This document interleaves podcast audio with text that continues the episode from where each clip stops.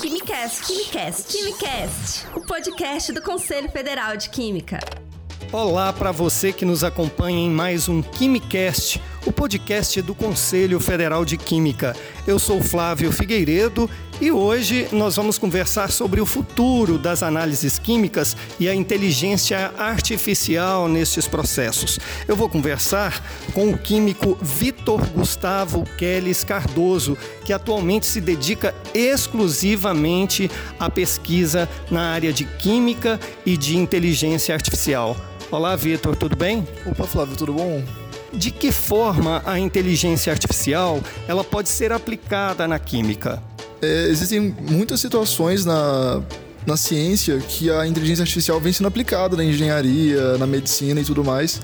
E não é diferente na química, né? Tem um campo de aplicação muito grande, desde análise de medicamentos, análise de alimentos, de combustíveis, aplicadas na indústria, então é um campo muito grande e tem que ser explorado sim. Que outros casos específicos do nosso dia a dia você citaria como importante papel da inteligência artificial nesses processos?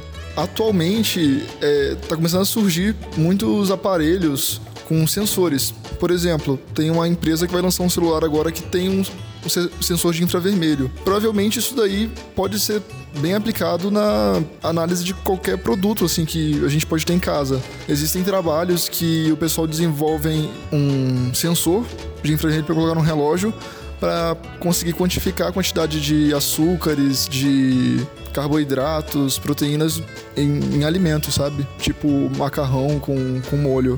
Isso significa que muitas atividades que hoje são feitas em laboratório vão ser vão poder ser feitas em casa mesmo. É, exatamente. A ideia é essa, é a popularização da ciência, né? De tirar aquele preconceito que muita gente tem de química, que ah, é uma coisa muito difícil, algo muito complicado, e trazer algo mais para a realidade das pessoas, que muitas vezes tem uma certa aversão, tem um pouco de medo da química, mas é algo que pode estar ali na sociedade, pode estar ali é, para todo mundo de forma bem popularizada. Isso significa que no futuro, assim, a gente não, não, não vai ter limites para o desenvolvimento dos processos de análises químicas com a tecnologia? Você acha que é isso? Tem muitas ideias surgindo, tem muitas novidades. Pensa no seguinte: há 20 anos atrás, ninguém sabia o que era um celular, ninguém conhecia. Hoje é algo indispensável. Então a gente para e pensa: como é que vai ser daqui a 20 anos? Tem muita coisa ainda para fazer e eu acho que não vai ter limites mesmo, não. Ok, muito obrigado, Vitor, pela entrevista.